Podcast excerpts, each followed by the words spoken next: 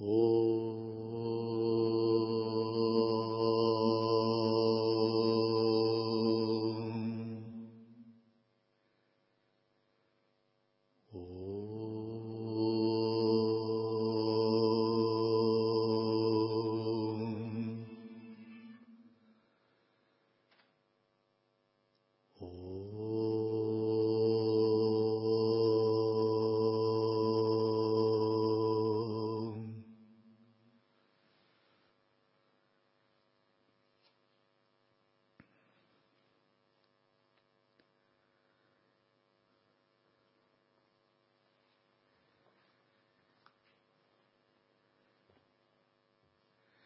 Дхарма есть некая божественная сила, которая избирает нас.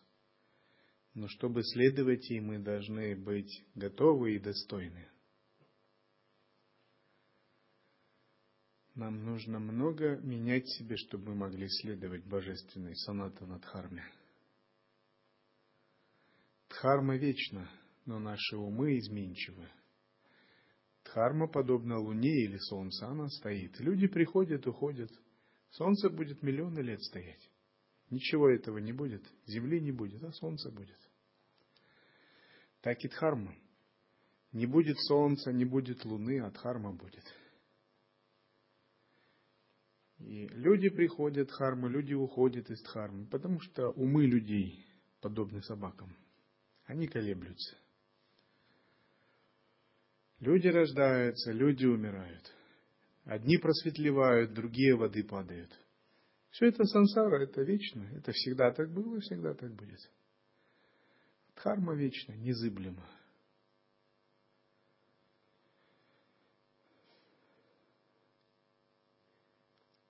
И мы должны научиться постоянству, вот это вот чувство вечности Дхармы понять. Нам надо стать такими же. Сейчас мы очень переменчивы, мы очень зависимы. Почему? Потому что мы на 100% или на 90% в переменчивом мире живем. В мире кармы, в мире времени. Все меняется. Паринама, свойства этого мира. Рождение, смерть, небеса, ады, тело медведя, тело человека, тело оленя, тело асура, все переменчиво в сансаре. Мы находимся в потоке перемен. Мы родились, были маленьким ребенком, были зародышем. Мы состаримся, мы станем старыми бабушками, дедушками, сморщенными такими, плохо говорящими, плохо ходящими – это паринама, это время. Все переменчиво в этом мире. Но дхарма есть вечность, есть неизменность. В глубине тела, праны, ума есть неизменная, бессмертная Всевышняя сущность. Это и есть дхарма. И нам надо всегда медитировать на эту бессмертную, неизменную божественную сущность. Не давать своему уму никогда колебаться – есть колебания есть признак слабой веры.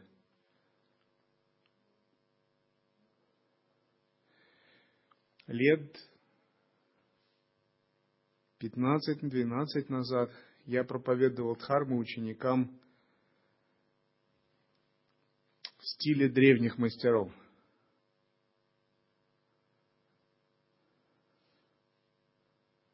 Я держал их на расстоянии довольно отстраненно и бескомпромиссно указывал на их недостатки.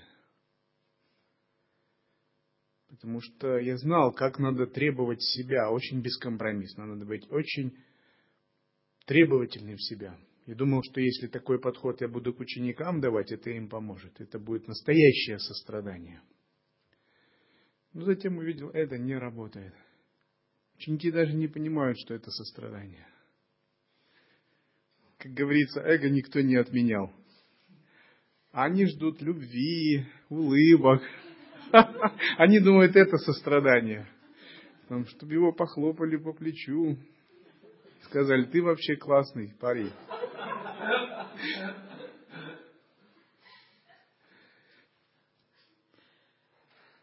Я подумал, что, наверное, так как в древности таких учеников уже нет.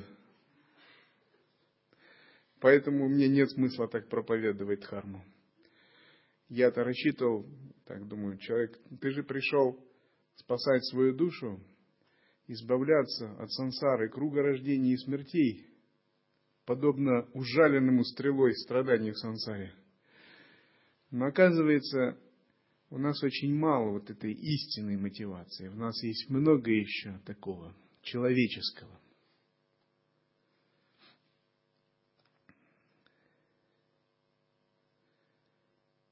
И поэтому мастера часто не говорят прямо, ждут, пока ученик созреет, сам отбросит иллюзии. Часто они позволяют ему проявляться так, как он хочет. Потому что ну, такого его нельзя сразу изменить.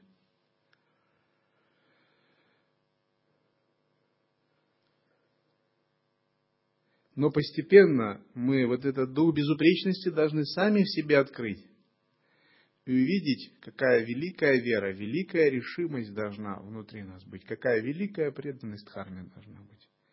И это всегда так было. И во времена святых древних. И вот этот текст я хочу прокомментировать. Устный совет по практике гуру Падмасамбавы. Поскольку он тантрийский святой, не только буддизм, а также почитается в разных тантрических традициях. И мы его рассмотрим с точки зрения нашего учения. То есть Падмасамбава был не то чтобы буддистом, он а, был тантристом, который интегрировал разные учения. Выходцем из Удияны, не из, не из Тибета. Итак,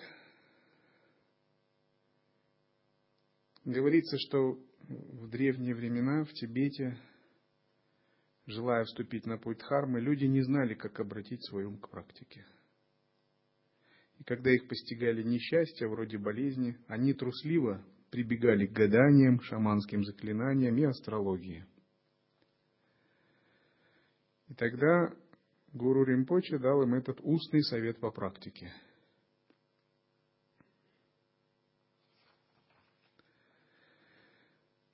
И он сказал так, практикующие эпохи упадка, то есть Кали-юги, выслушайте его внимательно. Ну, это как к нам обращение. Мы в эту эпоху живем. Когда бык Дхармы на одной ноге стоит, не на четырех, трех или двух, как Сатья два пара трета юга, а в Кали-югу на одной ноге. То есть Дхарма исполняется на одну четвертую, на 25 процентов. Чтобы ваша духовная практика имела смысл, принимай, применяйте ее всегда.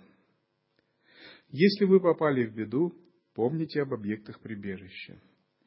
В любых повседневных действиях, при ходьбе, разной работе, лежа и сидя, помните об учителе, сидящем на вашей макушке. Он здесь говорит о гуру-йоге. Таким же образом, нам следует всегда помнить а гуру Дататрия не отличном от коренном гуру над нашей макушкой, занимаясь визуализацией. И в этой фигуре для нас заключено все прибежище. То есть все древо прибежища сосредоточено в этой фигуре Бхагавана Дататрия, иллюзорного тела. Никогда не отделяйтесь от пробужденности ума, направленного на высшее просветление. Если, подавая милостыню, терзаешься жадностью, это ведет к перерождению голодным духом. Не впадайте в скаредность, даже отдавая сущий пустяк. Когда мы пришли в сангу, мы должны сказать, моего ничего нет. Но это касается монахов, послушников. Это не касается мирян карма саньяси. Но даже обладая чем-то, они не должны привязываться. Если, соблюдая обеты целомудрия, терзаешься страстью, это ведет к перерождению в аду гниющих трупов. Поэтому не поддавайтесь похоти. Если, упражняясь в терпении и сострадании, терзаешься гневом, это приводит к мучительным ощущениям, будто тебя сжигают в пылающей печи в железном ящике. Поэтому никогда не расставайтесь с броней терпения. Терпение означает, что вы должны сохранять четыре бесконечности в любых условиях. Кто-то вам сказал, ты гадкий человек. Вы говорите, хорошо, а я тебя буду дальше любить. Кто-то взял и плеснул вам в лицо стакан воды. Говорите, хорошо, намасте. Никаких проблем. Кто-то положил вам в гвоздь туфель. А вы говорите, это практика терпения, никаких проблем. И вы сострадаете.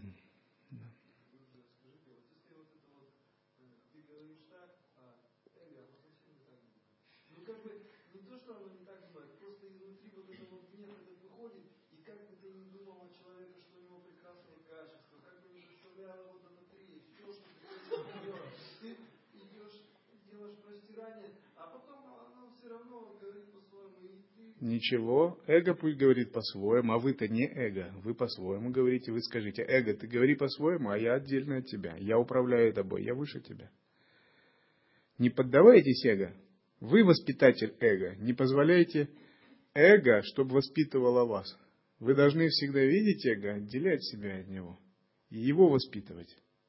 Эго подобно ослу, а ваша осознанность и ваша мудрость подобна всаднику, который погоняет осла. Погоняйте осла эго и не поддавайтесь ему, что бы оно ни говорило.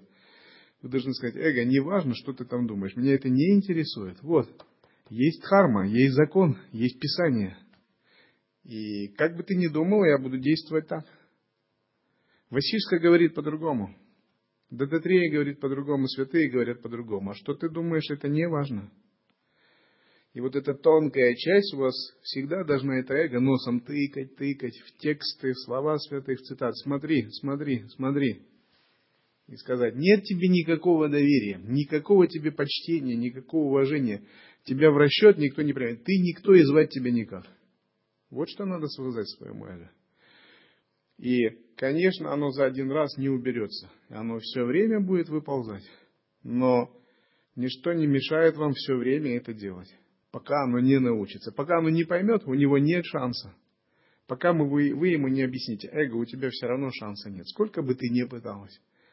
Тогда оно вздохнет так, разочаруется, скажет, ну ладно.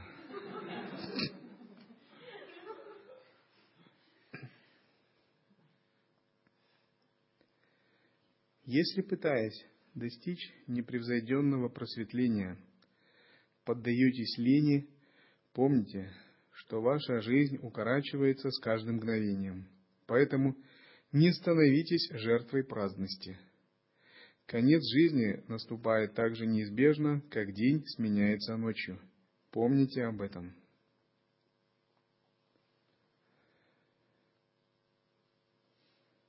Непостоянство должно всегда держать вас в бдительности. Оно должно отсекать мелочность души, западание на мелкие привязанности, на оценочные суждения. Не позволяйте себе погружаться в отношения, в оценочные суждения. Все это мелочно по сравнению с той задачей, которую вы себе ставите.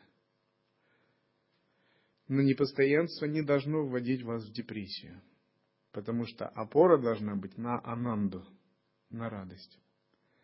Оно должно давать вам только большую бдительность. Придерживаясь размеренной духовной практики, очень важно посвящать заслуги соблюдения обетов шесть раз в течение суток. То есть вы блюдете тапащу, определенные обеты. Монахи больше, карма саньяси, миряне меньше, но тем не менее вы блюдете их – кто-то лучше, кто-то хуже, но какая-то тапасия есть. И вот этот накопленную тапасию вы можете шесть раз в день посвящать благу, просветлению всех живых существ. Спать наподобие обычного трупа значит быть ниже коровы. Не практиковать дхарму, обретя человеческое тело, более отвратительно, чем быть гниющим прокаженным. Не бояться созревания кармы, зная о добрых и дурных поступках, равносильно безумию. Поймите, что даже малый проступок, созрев, может породить гору страдания. Помните об этом.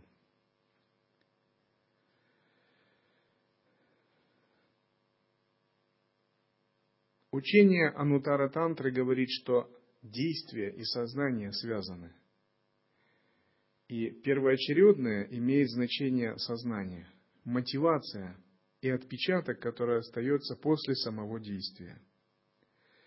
Если вы что-либо делаете неправильно, это означает, что была сделана мотивация, и затем еще создается в ответ отпечаток, и все это созревает в карма-бхалу. Карма-бхала – это последствие, кармическая реакция.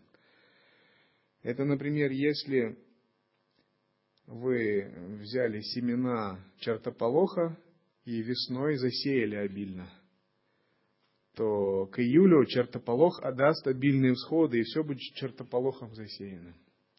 А если вы взяли семена риса и все засеяли, то рис тоже даст сходы, и все будет покрыто рисом. И вот рис или чертополох – это карма бхала – а поле – это ваше сознание. А поступки подобны сеянию. И мы должны думать, что сеять в своем сознании, потому что это вырастет, это взойдет и будут плоды.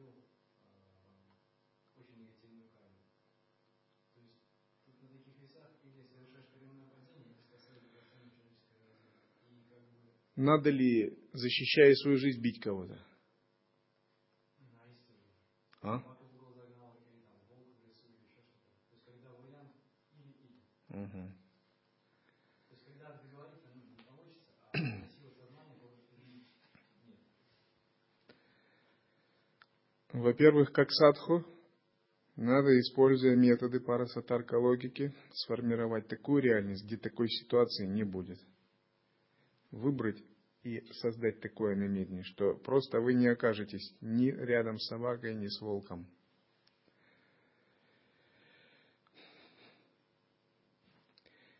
То есть изгнать из своего кармического видения даже такой вариант – это уменьшит вероятность процентов на 50. Потому что то, чего мы боимся, то проявляется. А то, мы, о чем не думаем, к нам не притягивается. Второе, у йога сильного достаточно средств решения проблемы разными ненасильственными магическими способами.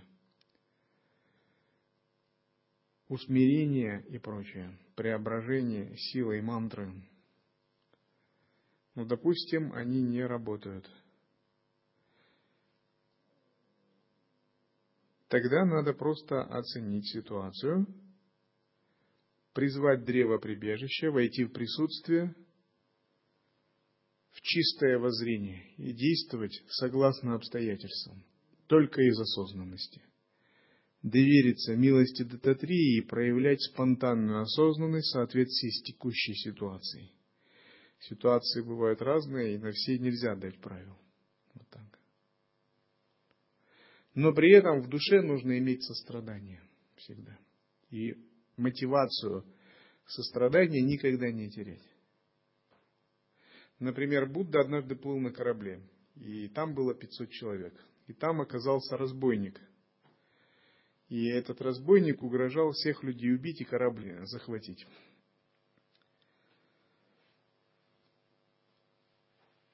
Вернее, не Будда, а ученик Будды. И это был купец. И тогда купец взял, схватил этого разбойника и в схватке убил его. Но затем он сильно раскаивался и переживал, что он упадет в ад. И затем он пришел на исповедь к Будде. Будда сказал, не переживай, ведь ты накопил заслугу спасения 500 жизней.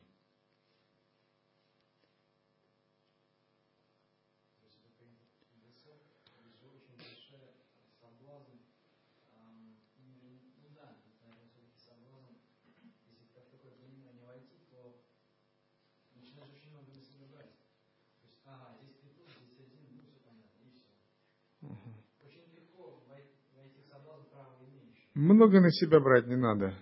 Следуйте Ахимсе. Следуйте Ахимсе и все. Это такие сложные ситуации, они больше касаются махасидхов, богов. Бывают разные лилы, они понимают тонкости сам-йоги кармического баланса. Я вам дам благословение, что никогда такая ситуация с вами не произойдет. И все.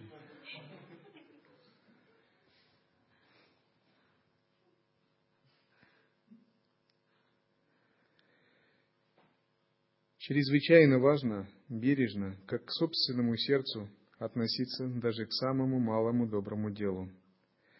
Лишить жизни другое существо – все равно, что убить собственных родителей или детей. Ощутить желание при виде женщины значит создать причину перерождения в чреве. Поэтому применяйте противоядие отречения. Намереваться взять то, что принадлежит другому и не отдано тебе, значит создать причину перерождений в нищете и нужде в течение многих кальп. Не забывайте о тяготах работы в поле со скотом или рабского труда в этой жизни. Не следует впадать в отчаяние, думая, разве может человек с такой кармой, как у меня, практиковать дхарму? Даже благословенный Будда когда-то был сыном горшечника. Не проявляйте гордость или самодовольство из-за какой-то ничтожной заслуги, которой вы, возможно, обладаете. Ни один из совершенных не проявляет никакого высокомерия, хотя их всевидение и качество безмерно велики. Если на вас обрушивается несчастье, а вы вместо того, чтобы возложить свои надежды на прибежище, прибегаете к шаманским ритуалам целительства и ищете покровительство у мирских духов, это признак неверного понимания учений. Не будьте помехой учению. Если придет беда или болезнь, думайте, это расплата за мои кармические долги в прошлых жизнях. Она очищает мою дурную карму. Какая бы радость ни случилась, воспринимайте ее как милость прибежище. Пробудите в себе сильное чувство преданной благодарности.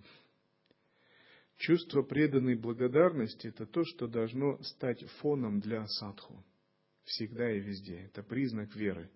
И вот оно должно вытеснить гордость, эгоизм, гнев и прочее. Четыре бесконечных чувства преданной благодарности – это то, что перерастет в ананду и рассеет ваши клеши, сомнения, рефлексию ума. Все это мы, чувство это мы называем дивьябхава. Дивьябхава – это как определенная возвышенная волна в сознании. Если такой возвышенной волны в сознании нет пока, ее надо целенаправленно выращивать. А если она есть, ее надо держаться всегда – Вот эта возвышенная волна сознания не должна, должна позволять вам не ввязываться в двойственные отношения, ни в клеши, ни в нечистое видение. Она всегда существует и помогает вам освобождению. Это ваша сватантрия шакти, освобождающая сила. Когда у вас есть возвышенная волна сознания, ваше тонкое тело вибрирует на высокой частоте. Назовем ее, допустим, частота дельта – а обычный ум – это частота альфа, клеша – это частота бета. И вот эта возвышенная частота должна как бы вытеснять их, растворять и растворять. Одна частота должна подавлять другую. Но если у вас нет такой возвышенной частоты в сознании, вам все время нужно направлять ум и как бы с помощью воли, намерения, анализа возвышать, возвышать ее. И многие святые могут удерживать возвышенную чистоту сознания, занимаясь самыми банальными делами. Или даже негативными какими-то, низкочастотными кармами, но их сознание всегда возвышено. То есть внутри божество действует, поэтому говорят «лила», божество играет. Все равно причин следствий не накапливают.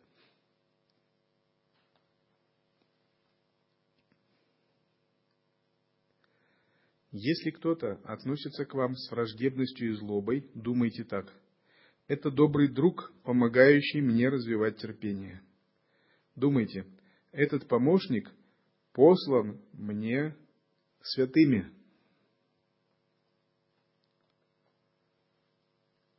Проявляя к вам любовь и привязанность, ваши друзья и родственники опутывают вас узами сансары, поэтому думайте. Эти узы – препятствия, посланные Марой, чтобы помешать мне достичь непревзойденного просветления. Не родственники препятствия Мары – а узы привязанности. Вот что препятствие Мары. Отношения должны быть гармоничными, но вы не должны порождать привязанности. Так говорит Падмасамбава. Думайте так же. Все живые существа трех миров – мои родители. Как жаль, что мои родители блуждают в сансаре. Но мало просто пожалеть их. С помощью четырех бесконечных и других методов я должен выводить их из сансары, пока сансара не исчерпается. Помните об этом. У всех у вас есть кармическая связь с родителями. Как вы можете им помочь?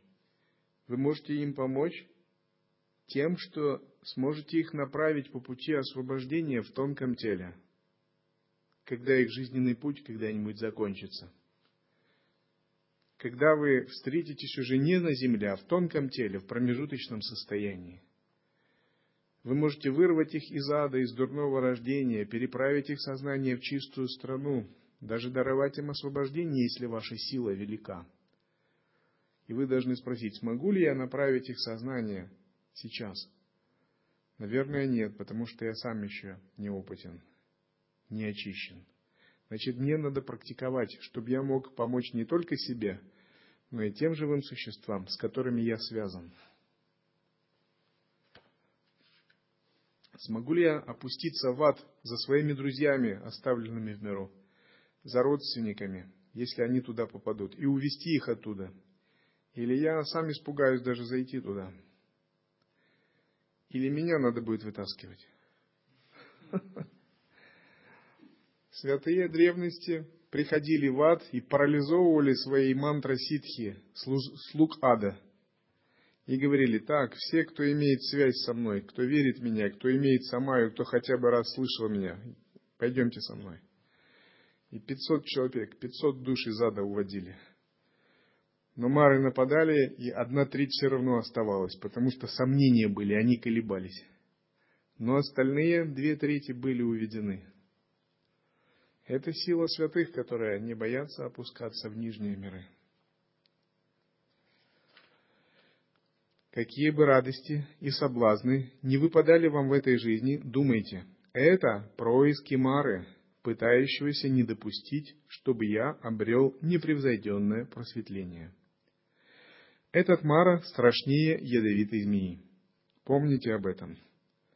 Быть может, в этой жизни у вас есть все блага, но они недолговечны, тщетны и приходящие. Помните об этом. Какие бы цели вы ни ставили себе в этой жизни, все они мимолетны и приносят лишь суетные тревоги. Помните об этом. Направьте свои усилия на отказ от таких заблуждений. Всем известно, что умирая даже царь должен расстаться со своим царством, со всеми богатствами и радостями – в этот час ничто не поможет вам, кроме дхармы. Помните об этом.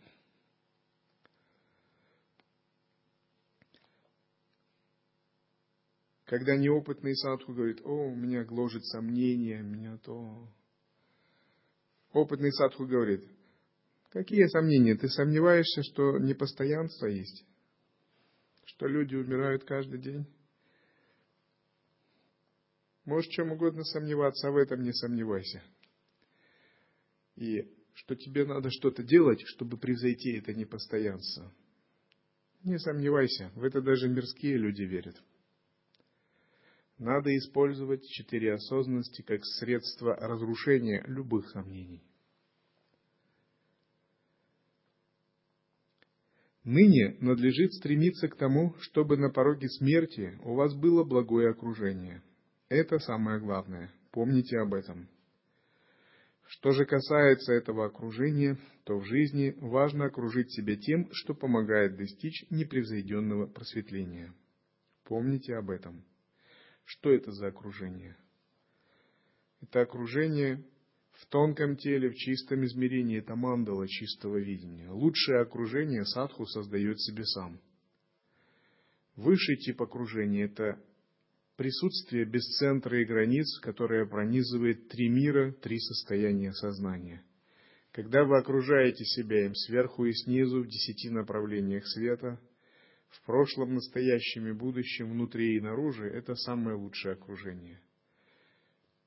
Среднее окружение – это мандала чистого видения, построенная благодаря визуализации тантрической садхани нидра янтры иллюзорного тела.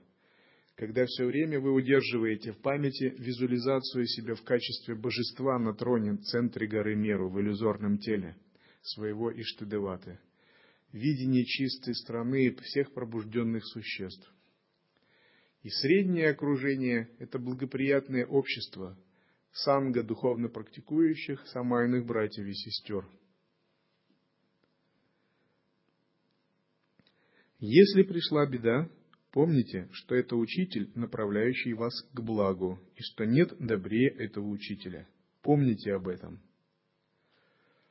Важно видеть все проблемы, все бедствия, даже какие-то нехорошие события, как учителя – как проявление Бхагавана Дататреи, который тоже дает свои уроки. Например, урок отсечения цепляний, страхов и надежд, урок непривязанности, который указывает нам на те иллюзии, за которые мы крепко-крепко держимся, и которые невозможно в этой жизни вот так просто оторвать от нас. Если у нас будет достаточно мудрости даже в этом распознать учение, распознать дхарму и в этом благословение Бхагавана Дататрия распознавать, это для нас будет большим откровением, моментом пробуждения.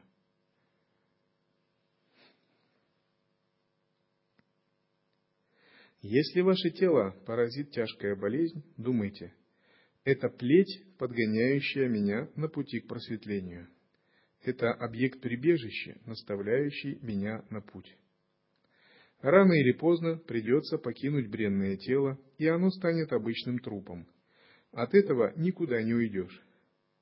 Если вы ощущаете привязанность к этой совокупности из плоти и крови, принимая ее за самого себя, думайте, это злой дух, поселившийся в моем сердце. Не отвлекаясь, делайте все возможное, чтобы избавиться от этого злого духа. Каждый садху должен практиковать садхану долгой жизни. Он должен санкальпу выработать, прожить долго, как можно дольше. 120 лет, может быть, 160, 180. По крайней мере, 80, 90. Но он должен делать это без привязанности. Он должен делать это не как мирской человек, который цепляется за тело, потому что тело – объект привязанности, опора для получения удовольствий. Он должен выражать такую санкальпу без цепляний. Для того, чтобы максимально послужить дхарме и максимально реализовать драгоценность человеческого рождения. То есть достичь нужных знаков реализации. Но сам он не должен цепляться за это тело. Он должен его использовать как машину, автомобиль, инструмент, просто киборг. И ученые собираются дать человеку искусственное тело к 2045 году. И уже много статей на эту тему, интервью и конференций проводится – даже мирские люди постепенно приходят к выводу, что тело – это машина, это просто автомобиль, а душа в нем подобна водителю.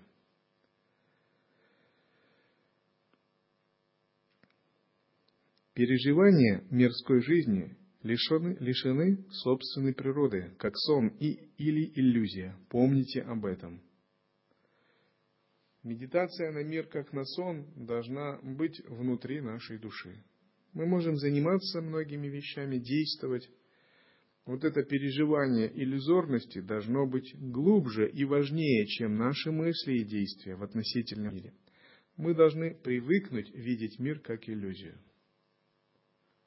Да, мы действуем в этом сне, но мы не отождествлены с ним, так же, как нельзя отождествиться во сне со сновидениями.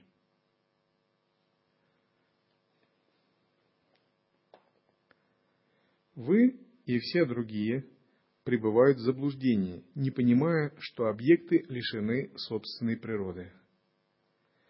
Такое заблуждение надлежит немедленно отослать обратно в пустоту. Помните об этом. Если вы этого не сделаете, придется бесконечно блуждать в сансаре и терпеть невыносимые страдания.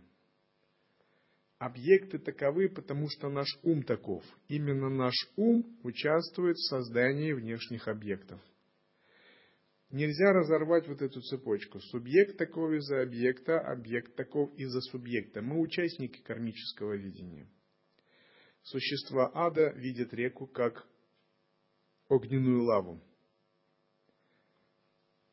Голодные духи видят реку как гной испражнения, рыбы как среду обитания, люди как воду, которую можно пить, асуры как особое оружие, водное оружие, а боги видят реку как нектар. Почему такое разное восприятие? Потому что разные типы кармического видения. И наш тип кармического видения, он не исключение – мы участвуем своим сознанием в создании этой реальности. Как же это мы делаем? Наши васаны и самскары определенного типа. И благодаря общим васаны, васанам и самскарам все 6 миллиардов людей на планете, 6 их или 7? 7. 7 миллиардов людей на планете собираются в одно место – с общим типом кармического видения. Существа с асурическим типом видения собираются в асуралоке. Существа с типом видения богов сансары собираются а, в мире сансарной мандалы богов, индралоке, сваргалоке. У нас есть общее кармическое видение, и оно генерирует общую реальность. И мы удерживаем и создаем такую реальность. Наши самскары и васаны – но за этим нет какой-то самосущности, это нереально само по себе. Если наше видение изменится, и реальность развалится, она исчезнет, станет другой. Надо постоянно понимать это, анализировать.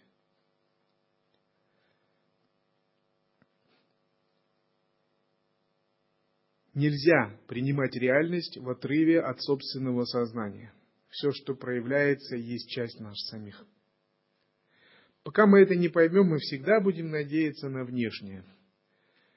Мы будем пытаться менять внешнюю реальность, не заботясь о том, чтобы изменить самого себя.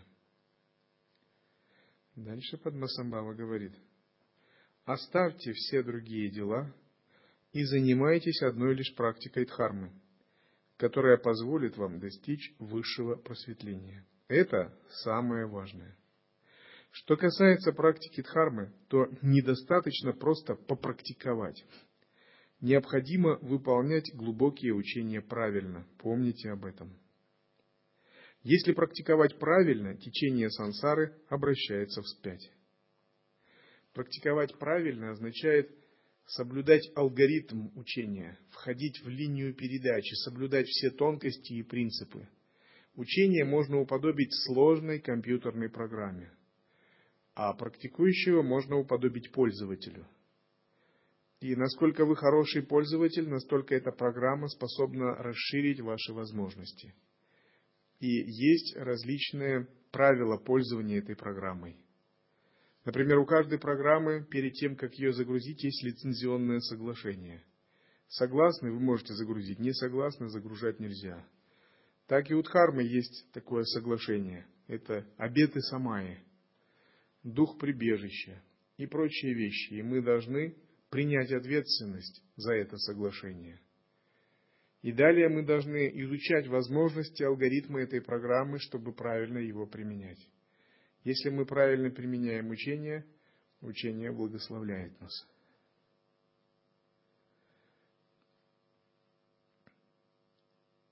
Если практиковать правильно, течение сансара обращается вспять. Если это течение обращено вспять, поток великого блаженства становится неиссякаемым. Правильное применение учения открывает внутри вас ваш божественный потенциал, ваше внутреннее сокровище. И ваш божественный потенциал, Бхагаван Дататрей, изнутри начинает благословлять вас, посылать вам Шактипатху, благословляющую силу. Этот поток Ананды становится неиссякаемым, он не перестает. Вы перестаете сомневаться, страдать, находиться в разных непостоянных состояниях. Ананда, Ананда, всегда Ананда – и такая ананда рассеивает ваши клеши, постепенно рассеивает вашу карму и эго. Мир становится другим. И поэтому святые, они всегда поют, плачут и танцуют от счастья. А духовные искатели, которые еще не получили это благословение, они его ищут, страстно желают его получить, или сомневаются, или постоянно соскальзывают на уровень эго, уровень клеш, уровень замороченности концепциями – им никак не удается попасть в эту ананду. Святые подобны хорошим снайперам. Они прицелились и попали в цель.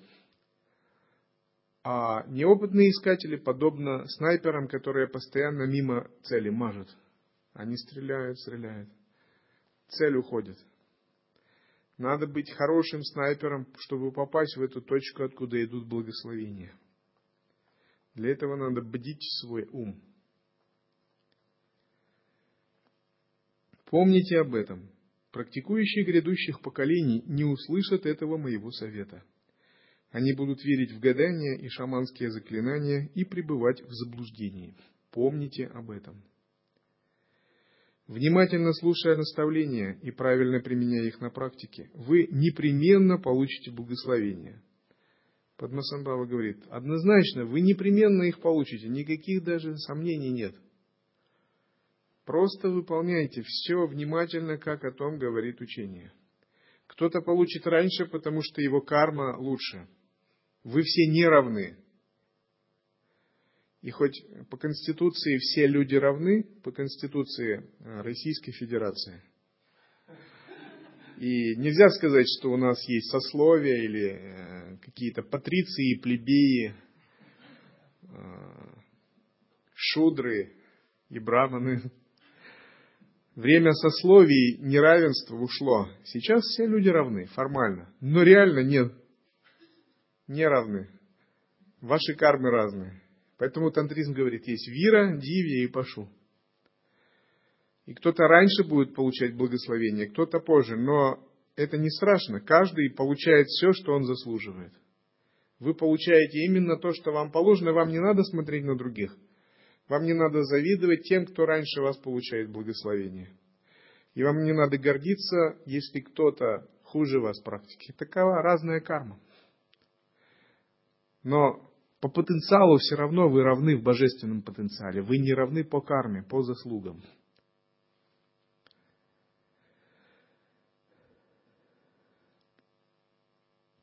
Тем не менее, вы непременно получите благословение, кем бы вы ни были. Вира, Диви или Пашу. Просто разница во времени, в количестве работы и усилий. Наполнив сердце добротой, вы будете любимы всеми живыми существами. Если ваше сердце полно сострадания, все будут лелеять вас, как собственное дитя. Если ваше сердце не имеет пристрастий, вас не коснутся враждебность и предубежденность. Если ваше сердце переполняет радость за других, ваши поступки будут в ладу со всеми. Вот отношения ваши зависят от того, что у вас есть в душе. Поменяете свою душу и поменяются отношения. Поменяется окружение. Вот пока на данный момент вы имеете то, что имеете. Вы имеете то именно насколько вы заслуживаете. И поскольку вы находитесь в санге самайных братьев и сестер, это указывает на то, что у вас есть в душе дух Самаи. Поскольку вы находитесь в окружении практикующих, означает, что вы имеете карму быть в окружении практикующих. Поскольку вы соблюдаете все ведическую этику, значит, что и в душе, а вы внутри, вы тоже соблюдаете эту этику. У вас хорошее окружение. И это повод уже, чтобы быть счастливым. Если откажетесь от мысли вредить другим, будете встречать меньше враждебности. Если усмирите свой ум и будете щедры, вокруг вас соберется много последователей. Если откажетесь от зависти и самомнения, о вас будут меньше злословить. Прекратив кипучую деятельность и суету, совершите меньше ошибок. Когда войдете в великое недеяние, вы не будете делать ничего, и у вас ошибок вообще не будет. Но снаружи будет другим казаться, будто ваше тело действует. Но вы никогда уже ничего не будете делать, и у вас не будет ни одной ошибки. Ошибки совершают делатели, когда они действуют. А если нет делателя, и вы в недеянии, то ни одной ошибки нет. Если ваш ум откажется от алчности, пища, богатство и все, что доставляет наслаждение, появятся сами собой. Многие практикующие миряне думают, мне приехать в ОПА, на что ему я буду жить. Падма Самбава говорит, откажитесь от алчности, все само собой появится. Потому что изначально все явления приходят из пустоты – нам кажется, будто чтобы появились материальные объекты, нужны некие причины и следствия. Мы так привыкли мыслить по шаблону. Но это для нашего обусловленного ума. Когда наш ум не обусловлен, мы отказываемся от гнева, привязанности, невежества, алчности. События начинают происходить чудесным образом. Все так складывается, что это как бы материализуется, наши санкальпы просто проявляются. Это подобно рождению человека в семье царя.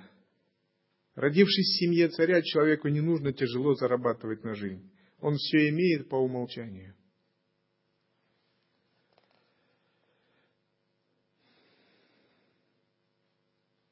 Если вы будете искренне соблюдать заповеди, ум ваш станет послушным.